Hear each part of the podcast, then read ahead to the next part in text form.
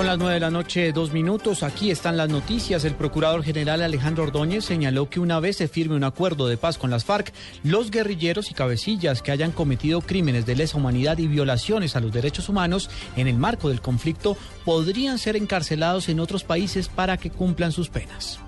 Los lugares alternativos pues, pueden ser eh, pagados, eh, cumplidas mejor incluso en otros estados, en otros estados que le paren confianza a las víctimas, que le paren confianza a la sociedad colombiana, que le, paren confianza al, Estado colombiano y a la misma FARC, pero desde luego supeditada a la supervigilancia de la, Fiscalía de la Corte Penal Internacional. Hay, hay una circunstancia que no pueden seguir obstinados y que deben eh, admitirse tanto el gobierno como la FARC. Es necesario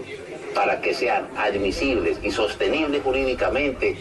eh, las penas privativas de la libertad.